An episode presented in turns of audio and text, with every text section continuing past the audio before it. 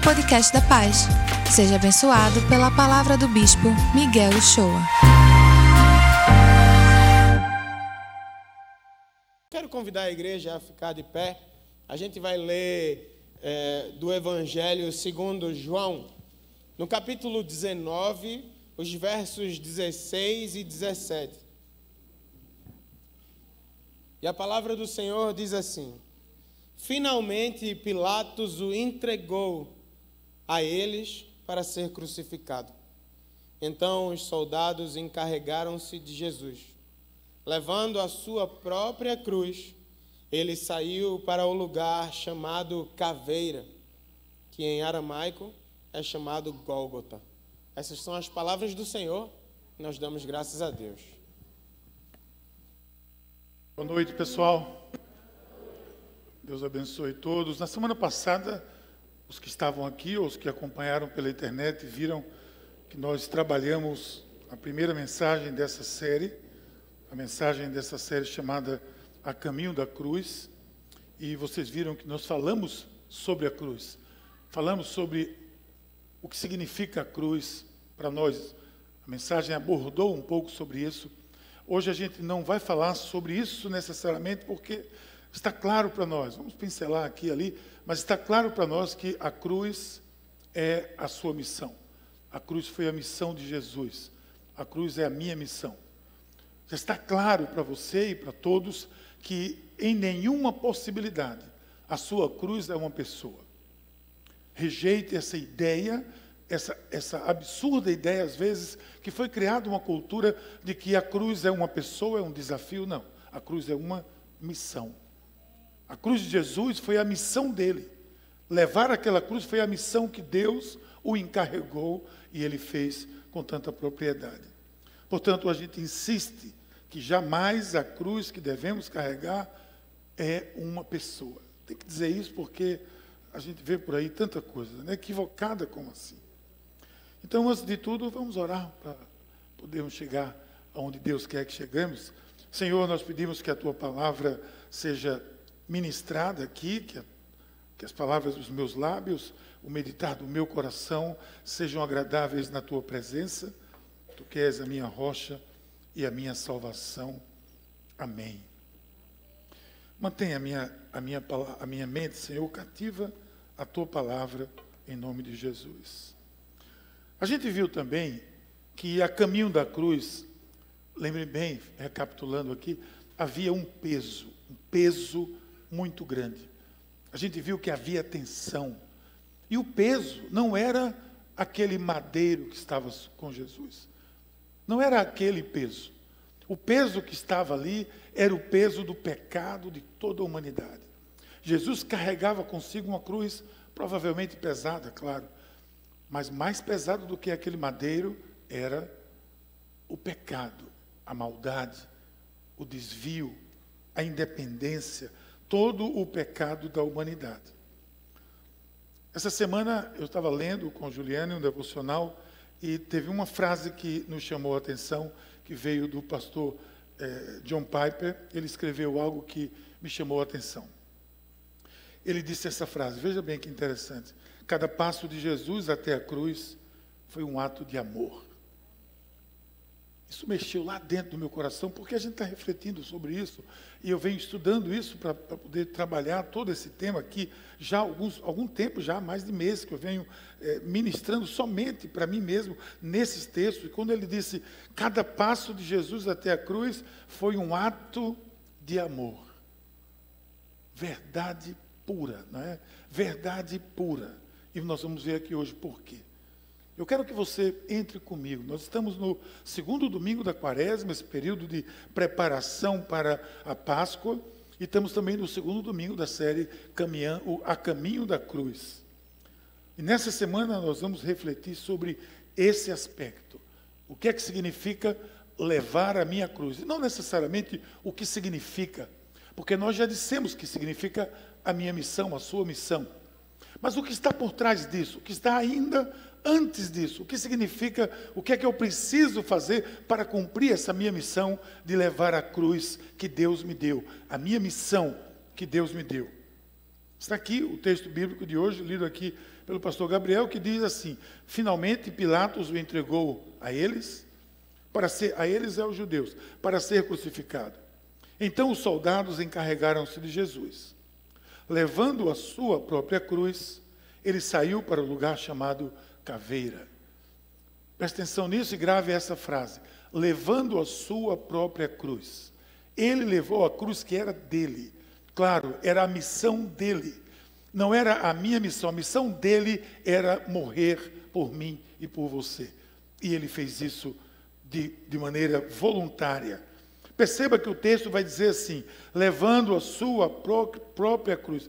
Então, assim como Jesus levou a sua própria cruz, e essa era a sua missão, nós temos uma cruz para levar que é a nossa missão. Quero que você entenda isso muito bem. Nós estamos a caminho da cruz, nós estamos na segunda estação, a caminho da cruz. Eu tenho que entender isso muito bem. Nós temos dito aqui nessa série que a gente precisa entrar nessa história. Gente, é muito bom quando você entra na história, especialmente a narrativa dos evangelhos, porque você lê simplesmente por ler, como quem lê a Bíblia para completar em um ano, sabe aquela leitura, parece até oração em línguas, a pessoa lê com tudo, passa tão rápido, e não, e não entende, passa muito rápido. Você não pode ler assim. Um texto como esse, uma história como essa, eu tenho que entrar nela. Sabe como é que eu faço? Eu, quando leio, eu quero ser um daqueles personagens. Eu quero ser uma daquelas pessoas que está ali naquelas vielas de Jerusalém, na Via Dolorosa, vendo Jesus passar. Eu quero ser um daqueles que está vendo as pessoas atirarem pedras, fazer deboche, a multidão gritando, mulheres chorando, gente clamando, talvez até Maria lá chorando e o povo e os discípulos, alguns se escondendo, outros chorando, outros desesperados. Eu quero ser um daqueles discípulos que está olhando, ou uma pessoa, parte daquela multidão que está vendo essa cena, enxergando essa cena. E onde é que nós estamos agora? Acabou o julgamento injusto e Jesus está recebendo a cruz. Pilatos lavou as mãos e disse: encarreguem-se dele. Entregou ele para a crucificação. E ele vai colocar aquele madeiro sobre os ombros e vai seguir a sua missão. Vai seguir passo a passo. Hoje eu quero tratar com vocês sobre o que significa isso. Veja bem o que é que significa levar a sua cruz. Mais uma vez, você sabe que é a sua missão. No entanto, o que é que eu preciso para cumprir essa missão? Qual é o significado disso para mim? para que eu consiga cumprir, o que é que eu tenho que fazer para cumprir a minha missão de levar a minha cruz? Existe um, um aspecto importantíssimo que você vai encontrar aqui em Jesus, chama-se renúncia. Renúncia, a mesma renúncia que Jesus renunciou. Jesus renunciou à sua própria glória.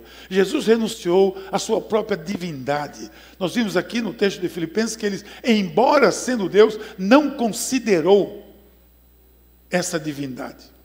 E veio ao nosso nível de ser humano, porque para ele, já disse semana passada, para ele apenas um piscar de olhos, tudo aquilo podia acabar. Mas para mim não, se eu tivesse ali, eu teria que levar até o fim aquela cruz. Então ele estava no meu lugar. Por isso que ele levou até o fim aquela cruz. Ele renunciou ao seu poder. Ele renunciou a tudo. Não há como fugir disso, gente. Não há como fugir dessa questão. Sempre para levar a nossa cruz vai haver renúncia. Sempre para cumprir a sua missão como cristão, como líder, como pastor, como bispo, como, como um cristão, vai haver renúncia. Tem que haver renúncia. Quando, olha, está muito claro para mim em relação a Jesus. Quando ele carregou aquela cruz, estava carregando consigo muita renúncia. Eu quero insistir aqui nesse versículo que está lá em Lucas 9, 23. Nós vamos fazer um paralelo aqui de João 19 com Lucas 9, preste bem atenção. Jesus disse assim: E dizia a todos: Se alguém quer vir após mim, negue-se a si mesmo, tome a cada dia a sua cruz e siga-me. Preste atenção: negue-se a si mesmo e tome a cada dia a sua cruz. Eu acho que está sendo generoso, porque não é a cada dia, é a cada momento, é a cada instante, às vezes é a cada minuto, é a cada hora que eu tenho que tomar a minha cruz, no sentido de entender, compreender a minha missão. E preste atenção nesse negue-se a si mesmo. Porque essa é a chave que eu me referi, que pode ser libertadora. Gente, às vezes você escuta muita gente falar de chaves libertadoras. Às vezes a chave libertadora de muita gente é ficar falando bem alto o nome de alguma coisa. Para outros é, é, clamar bem alto e, e, isso vai ser libertador. Tudo bem, você pode até gritar, pular, pode fazer o que quiser, mas isso vai passar quando você baixar o fogo, como dizia minha mãe, se aquietar. Você vai precisar de outra chave.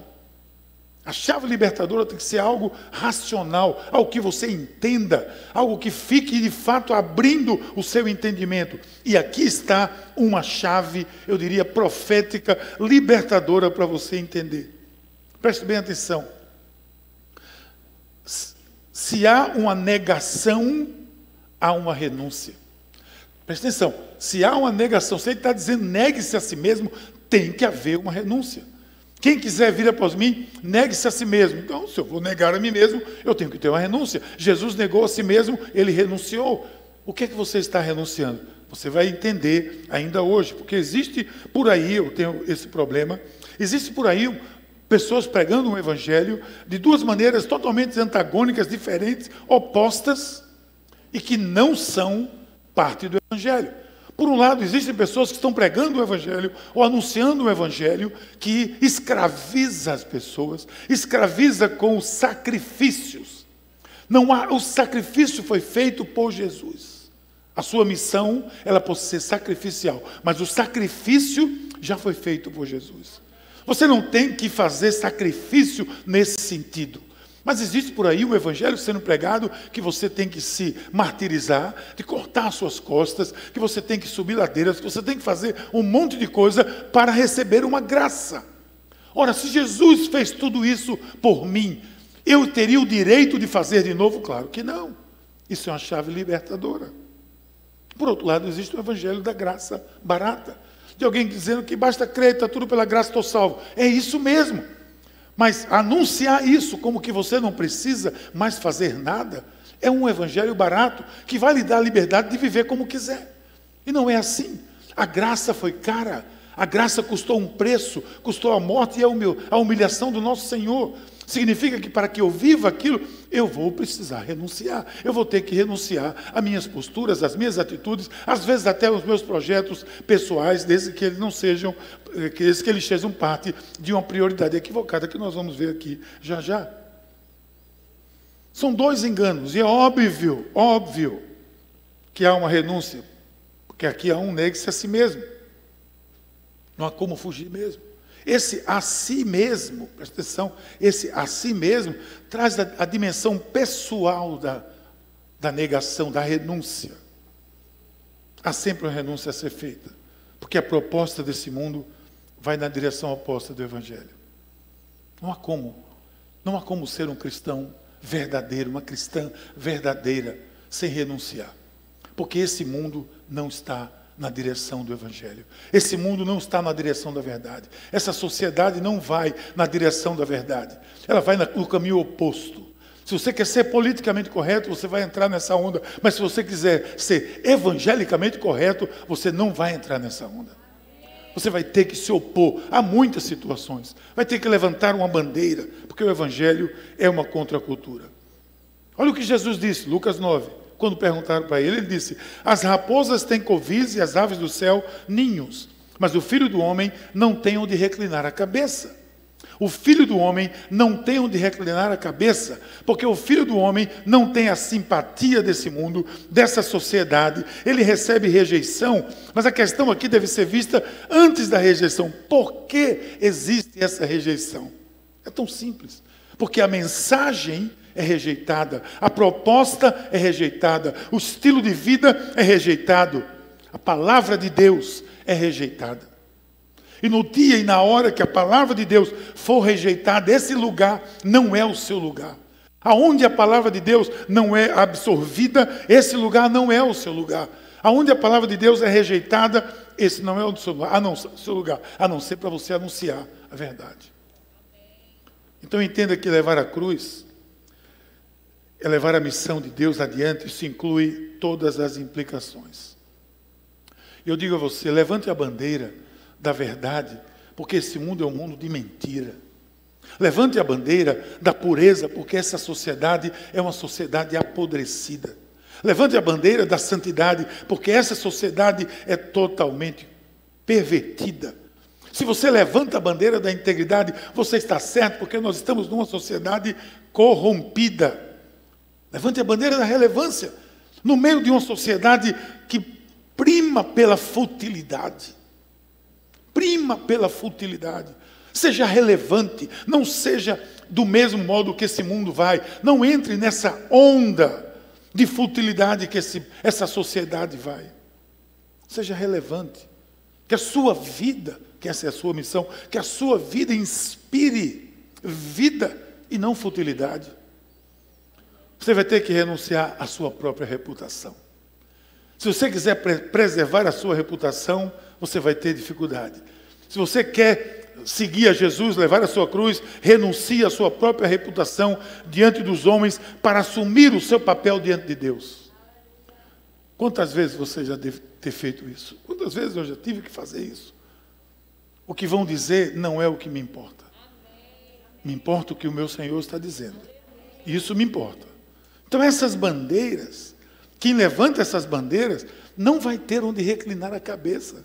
Entendeu? Não vai ter onde reclinar a cabeça. Não vai ter essa paz que muitas pessoas querem pelo politicamente correto, por me ajustar a todas as situações. Uma vez a pessoa disse que, que não podia levantar a bandeira porque perde amigos, perde seguidores. Olha. Não posso levantar essa bandeira, senão eu vou perder seguidores. Estou falando na linguagem de hoje, não estou não? Estou falando. Você vai dizer isso? Não, aqui não, porque aqui eu vou perder seguidores. Que seguidores? Você não tem seguidores, filho. Você, não tem, você tem gente que vai com você quando você está bem, está bonito, está tá sarado, está tirando selfie maquiado, você está tudo certinho. Um dia que você tiver numa situação difícil, tirar uma selfie, não vai ter seguidor nenhum. Essa sociedade é a sociedade desse cancelamento, dessa coisa absurda que a gente está vivendo. E o pior é que tem pessoas que estão preocupadas com a sua reputação. Como é que eu vou seguir a Jesus preocupado com os meus seguidores? A caminho da cruz, levando a sua própria cruz, Jesus mostrou ao universo que estava disposto a pagar o preço dessa missão. Mas a pergunta que fica para nós é o que temos renunciado por essa causa. Qual a cruz que eu tenho levado? Eu entendo, sinceramente, muito claramente, que o Evangelho não é uma proposta para quem deseja ficar na zona de conforto. Quem carrega a sua cruz, a gente viu aqui, nega a si mesmo. Nega os contravalores, nega as propostas desse mundo, nega e não assimila isso tudo. Gente, nós somos levados de maneira às vezes sutil e de maneiras não tão sutis,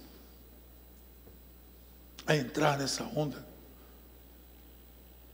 Você está disposto a renunciar? Essa é a pergunta que se levanta agora.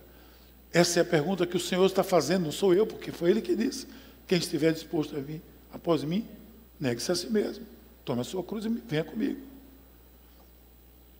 Além de renúncia, você refletiu sobre renúncia. Além disso, eu vejo mais um, um aspecto aqui, juntando Lucas 9 e João 19. Eu vejo que o, o, o levar a cruz precisa de muita disposição. Precisa de disposição. Dispor, estar disposto a estar a postos. Essa mensagem que eu estou ministrando aqui, ela está centrada em uma afirmação que tem nos três evangelhos dos quatro. Essa que diz: negue-se a si mesmo, tome a sua cruz e me siga. Porque além da renúncia que ela demanda, veja também que é necessário disposição para que essa renúncia aconteça. Porque eu posso até querer renunciar, mas não estou disposto. Eu estou com desejo, mas não vou. Olha o texto que Lucas 9 vai dizer. Há outro, né? Porque Jesus disse: o primeiro foi negue a sua cruz, ou tome a sua cruz, negue-se a si mesmo e venha. Lembra aquela história? Senhor, eu quero te seguir mais. O outro disse: Siga-me. Jesus disse. Mas o homem disse: Senhor, deixa-me primeiro sepultar o meu pai. E Jesus disse: Deixe que os mortos sepultem os seus próprios mortos. Você, porém, vá e proclame o reino de Deus. Olha, quem está disposto a tomar situações assim? Você está entendendo o que isso quer dizer? Esse rapaz, ou essa pessoa, essa mulher, sei lá eu, que disse isso para Jesus, ele não estava com o pai no velório, no cemitério. Deixa eu ir lá sepultar, depois eu sigo. Não é isso. Ele está dizendo, em outras palavras, é assim: deixa que meus pais morram. Deixa que meus pais morram. Quando tudo isso passar, eu vou te seguir. Aí Jesus responde: desde que os mortos sepultem os mortos. Vai e proclame o reino de Deus. Tenha urgência, tenha pressa, tenha o senso de urgência. Porque essa tem que ter disposição para fazer isso. Essa pergunta pode ser entendida mesmo, assim como eu disse: Senhor, depois dos meus pais morrerem, eu vou te seguir. Isso significa, gente, ausência de prioridades. E aqui foi falado de um pai ou alguém morrer. Mas tem outros aspectos que nos tomam a atenção, a energia, os recursos e não nos deixam fazer a vontade de Deus. Quando colocamos empecilhos nessas prioridades e outros empecilhos para servir a Deus, antes de servir a Deus, veja se você já escutou isso, eu pelo menos escutei já algumas vezes. E por aí se diz, você vai escutar com frequência: Senhor, deixe que eu me aposente, que eu vou te servir. Senhor, deixe que eu melhore de vida, deixe eu resolver tudo isso, que eu vou te servir. Senhor, deixe que eu me forme, que eu vou te servir. Senhor, deixe que eu me case.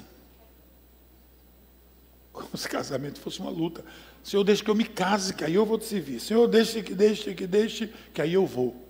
Esse é um aspecto premente, acontece.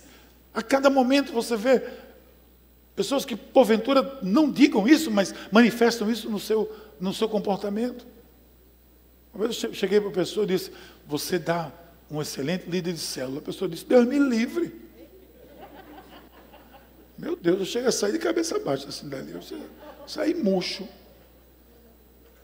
Eu tenho muito o que fazer ainda. É esse aqui, ó.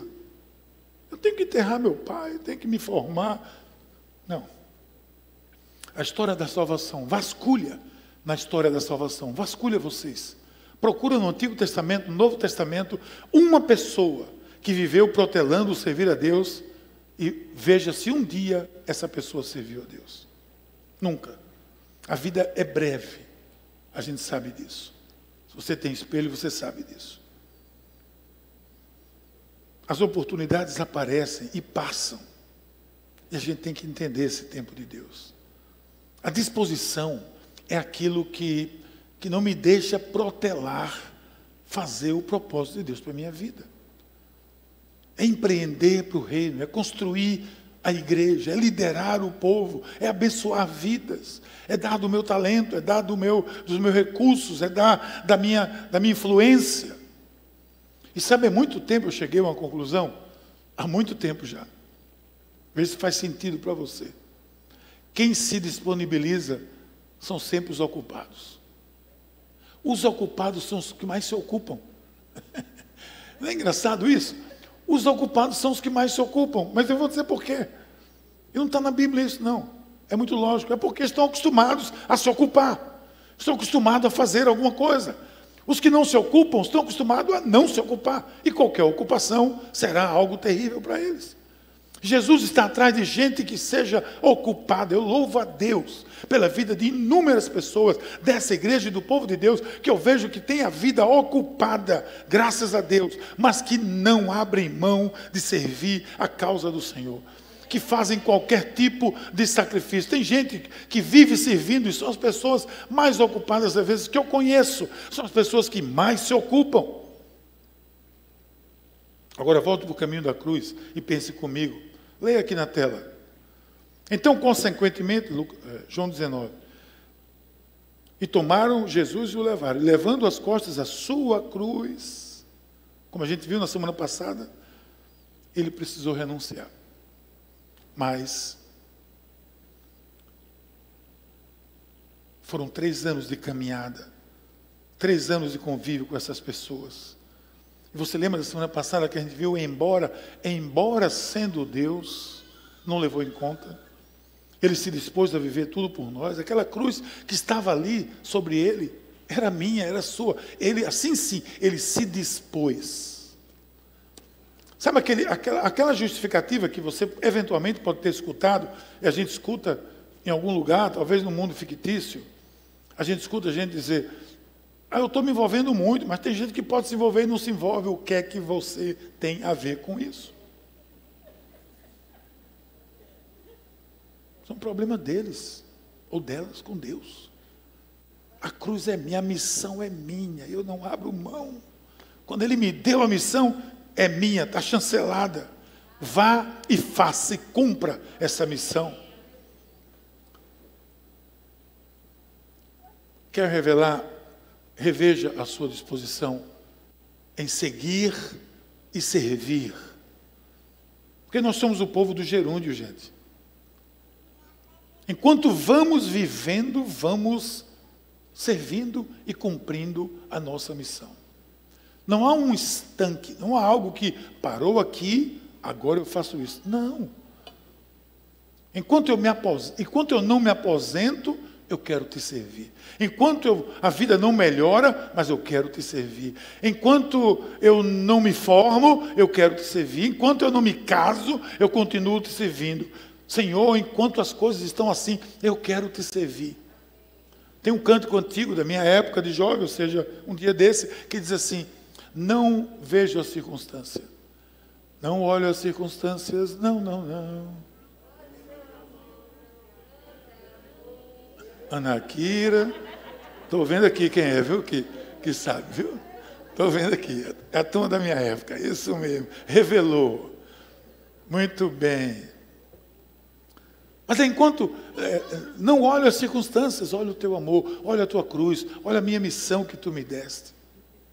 A palavra aqui é, a palavra que não é deixe que eu, mas enquanto eu tomo uma decisão aprendendo no caminho da cruz. Tomar a nossa cruz requer disposição. Gente, nós estamos num período de reflexão sobre essa missão de Jesus, sobre a Páscoa que vai chegar. Essa quaresma é para a gente pensar o que significa isso. A gente viu semana passada toda a humilhação que Jesus passou, e humilde foi, e é um exemplo para nós. Hoje a gente está vendo que o, o que preciso para levar essa cruz. O reino precisa de você. Eu não vou nessa retórica de dizer que o reino de Deus não precisa de você. Não precisa, sim. Precisa porque Jesus disse: os campos estão prontos, os, os ceifeiros são poucos, os trabalhadores são poucos. Eu preciso de trabalhadores para fazer a colheita. Olha o que ele está dizendo: para fazer a colheita, porque os campos estão prontos. Você não vai fazer o campo, você não vai nem arar a terra, você vai fazer a colheita, porque quem faz o resto é Ele. É Ele que prepara a terra, é Ele que prepara os corações. Você que está aqui conosco hoje, talvez tenha vindo pela primeira vez, nunca tenha entrado na igreja, que está assistindo conosco aqui. Foi Deus que preparou o seu coração, foi Deus que arou a terra do seu coração, para que a colheita na sua vida aconteça e seja feita. Mas tem mais uma coisa que eu acredito que é importante para levar essa cruz. O que é que eu preciso mais? Eu preciso entender esse tempo de Deus. Tempo de Deus, o que é isso? Como Jesus entendeu, eu preciso entender esse tempo de Deus. Você deve ter escutado ou lido essa expressão, o tempo de Deus.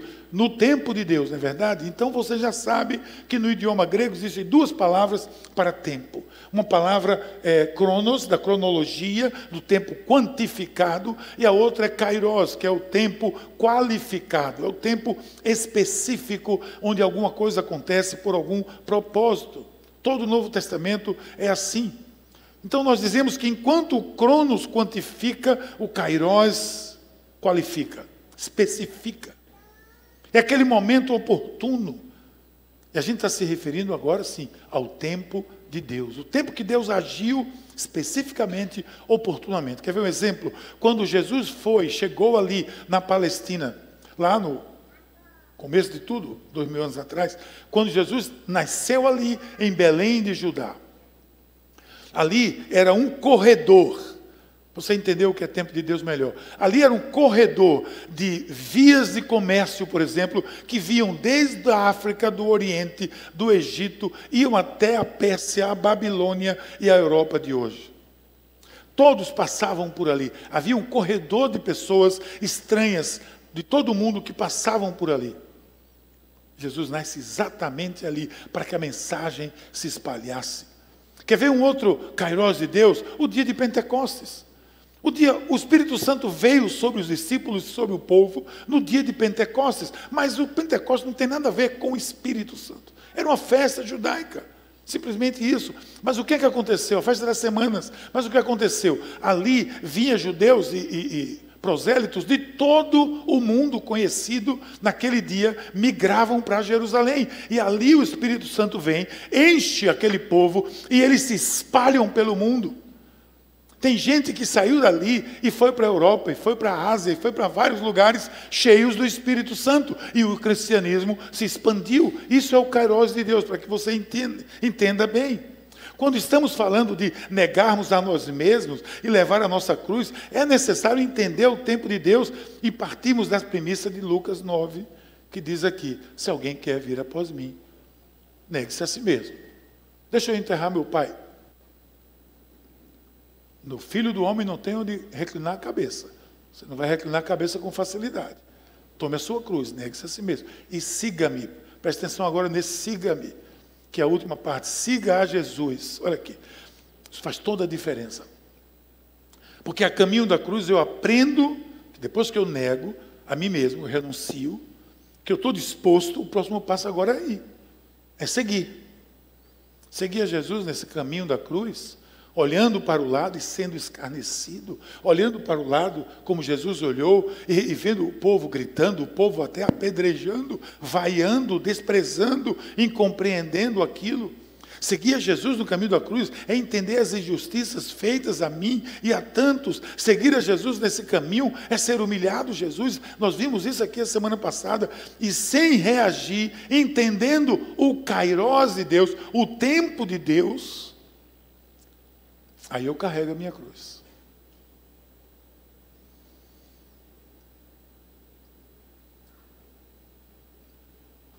Talvez você já tenha escutado alguém dizer que tem um calvário também. Isso é pior. Eu tenho um calvário na minha vida. Tem não, filho. O calvário só teve um, que é o Senhor Jesus. O apóstolo Paulo diz que, quando fala de tribulação, ele fala que as nossas tribulações são leves e momentâneas. Leves e momentâneas. Porque tem uma glória que está por vir. Agora veja o texto complementar que a gente está vendo de, de Lucas 9. Para outros, Jesus disse: Vou seguir-te. Não era negar e seguir? Ele disse: Vou seguir. Mas deixe-me primeiro voltar e me despedir da minha família. Jesus disse: Ninguém que põe a mão no arado e olha para trás é apto para o reino de Deus. Vamos primeiro analisar que o, a pessoa disse: Vou te seguir. Havia uma certa disposição. Vou te seguir aqui o texto. Se a pessoa é aquela que assume que deseja seguir a Jesus, mas que esbarra em algo comum ao ser humano, o senso de prioridade. O senso de prioridade. As prioridades invertidas. E a gente não pode dizer, o que o rapaz disse foi, eu quero primeiro me despedir da minha família. Eu não estou dizendo que. E Jesus não disse em momento algum que ele devia negligenciar a família. Absolutamente. O que ele disse foi, presta atenção, é como se Jesus tivesse dito assim. Não, Jesus, eu quero te seguir, mas deixa eu me despedir da minha família. É como se Jesus tivesse dito assim, ó, vá, agora, não se esqueça você puser a mão no arado e olhar para trás, você não está apto para o reino de Deus. Esteja pronto. Esteja pronto. Você pode até se despedir. Agora, quando você botar a mão nesse arado, você não vai ficar olhando para trás e dizendo, ah, como era bom, como o Egito era bom, como a Babilônia era boa, como aquela vida era boa. Não. É isso que Jesus está dizendo.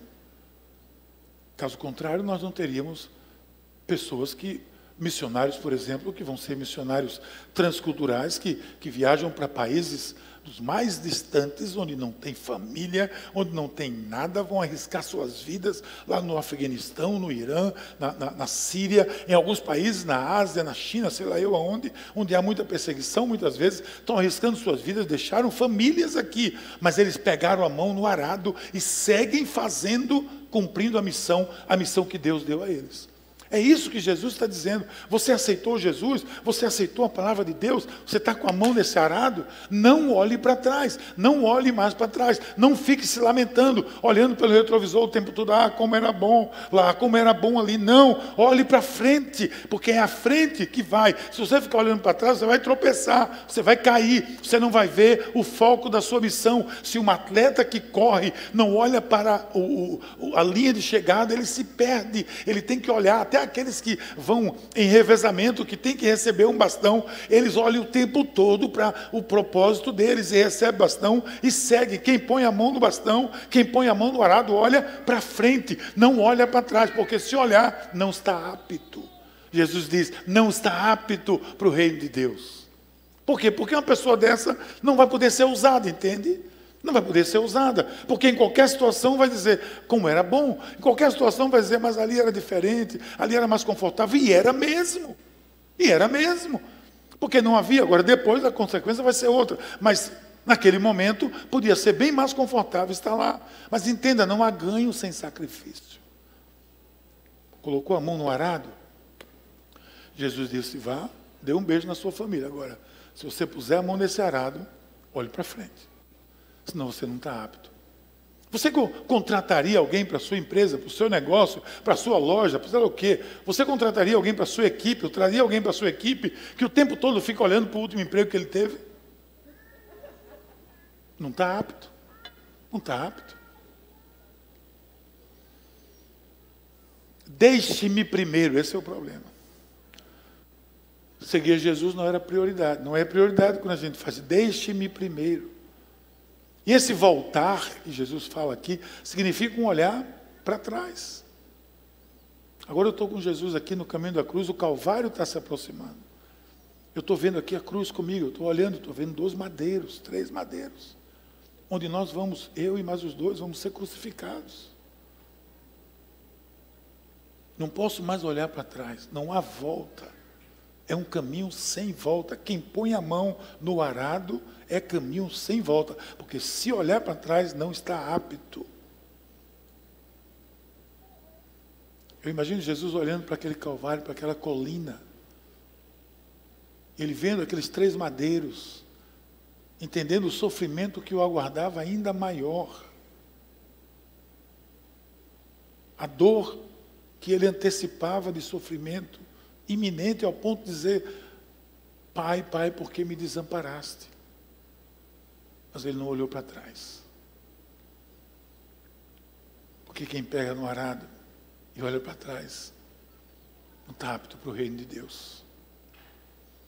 O reino de Deus, meus queridos, entendam, é para pessoas decididas, para pessoas que conhecem sua missão, para pessoas que, que não se iludem com as propostas desse tempo, para pessoas que não se permitem ter suas mentes cauterizadas para pessoas que não se permitem ser manipuladas por esse tempo que nós vivemos.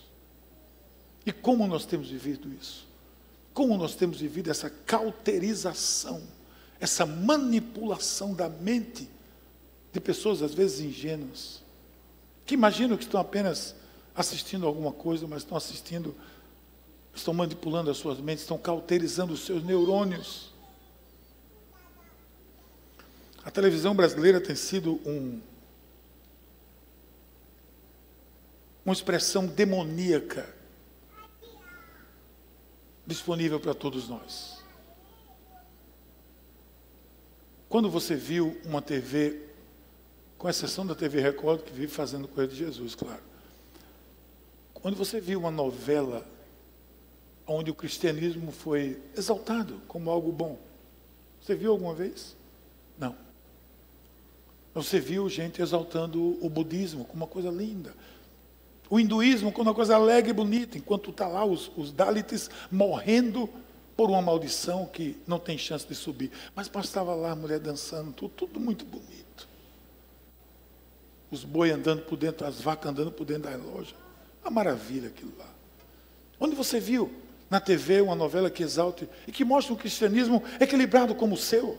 Pessoas que vivem uma vida normal, que trabalham, que têm a sua consciência, que são inteligentes. Onde você viu? Quando você viu? Nunca. Todas as vezes que apareceu uma igreja, eram pessoas com estereotipadas, de pessoas ignorantes, de pessoas que, que manipulavam pessoas, porque há uma artimanha maligna por trás dessas emissoras e de uma delas que você sabe muito bem. A mim não pega. E eu espero que não pegue você. Como é que você dá ibope a isso? Não dê ibope a isso. Gente, acordem.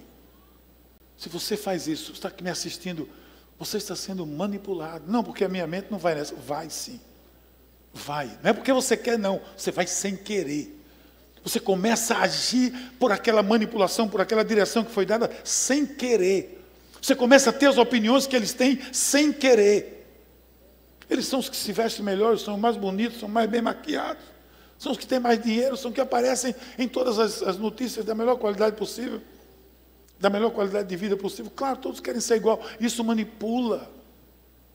Não, mas eu só faço ver, mas eu rejeito. Rejeita não. Sabe por quê, queridos?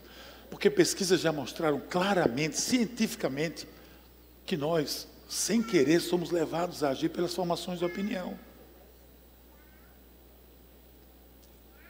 Tem aí um programa muito educativo chamado BBB.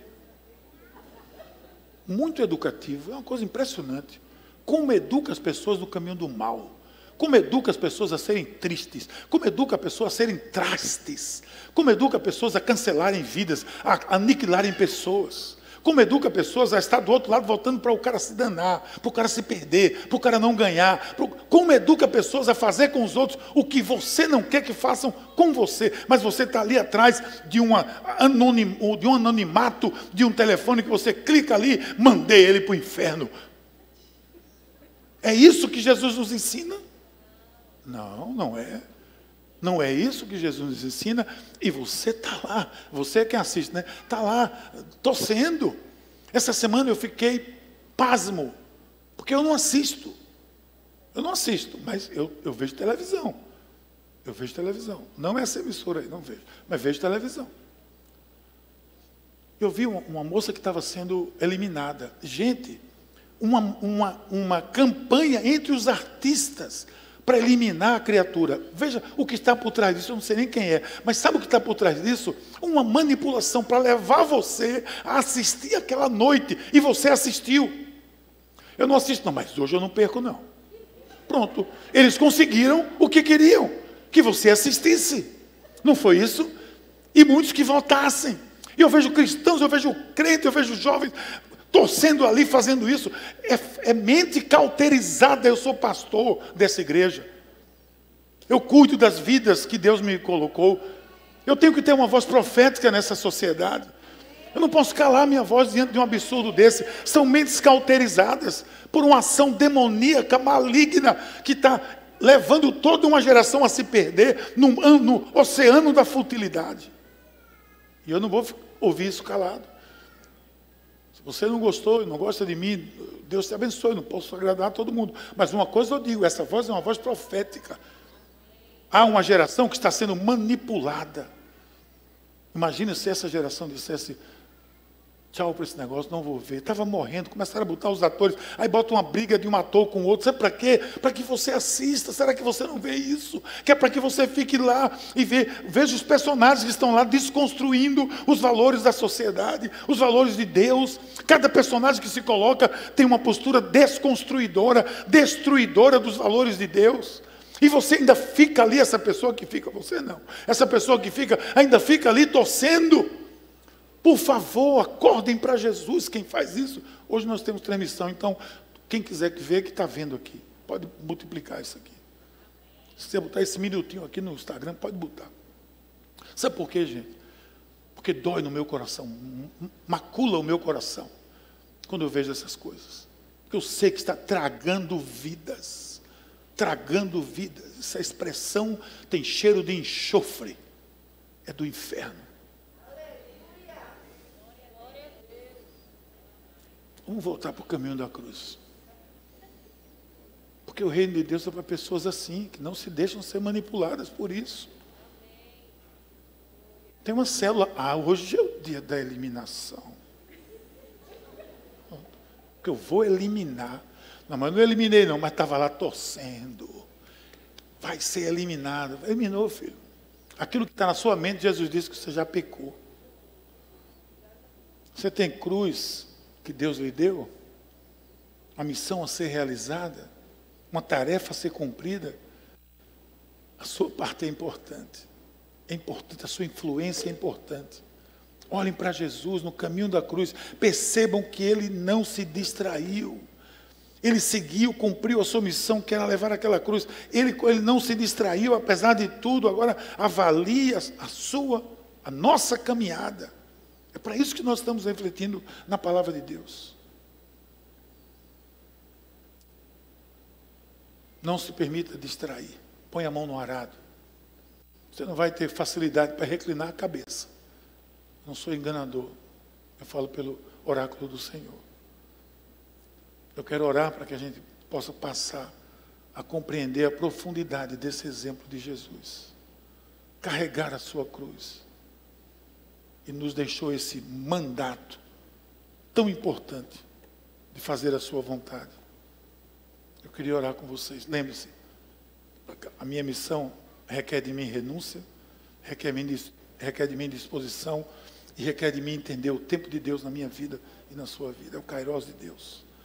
Senhor Deus, Pai querido, obrigado pela tua palavra, obrigado pela tua palavra que nos traz esclarecimento, que nos mostra, que nos deixa aí tão profundamente ao lado de Jesus, carregando aquela cruz, que nós possamos entender, Senhor, o que isso tem significado para nós, o que isso deve significar para nós. Abençoa cada vida aqui, aqueles que estão conosco acompanhando, todos esses, que nesse momento a tua a unção do teu Espírito Santo possa tomar conta de todos. E essa reflexão possa descer ao mais íntimo do nosso ser, para a honra e para a glória do teu santo nome. Em nome de Jesus. Amém. E aí, curtiu essa palavra? Aproveite e se inscreve para receber semanalmente nosso podcast. Nos segue também nas redes sociais, no perfil Somos Pais. E se mora perto de uma de nossas extensões, vem nos visitar. Até o próximo!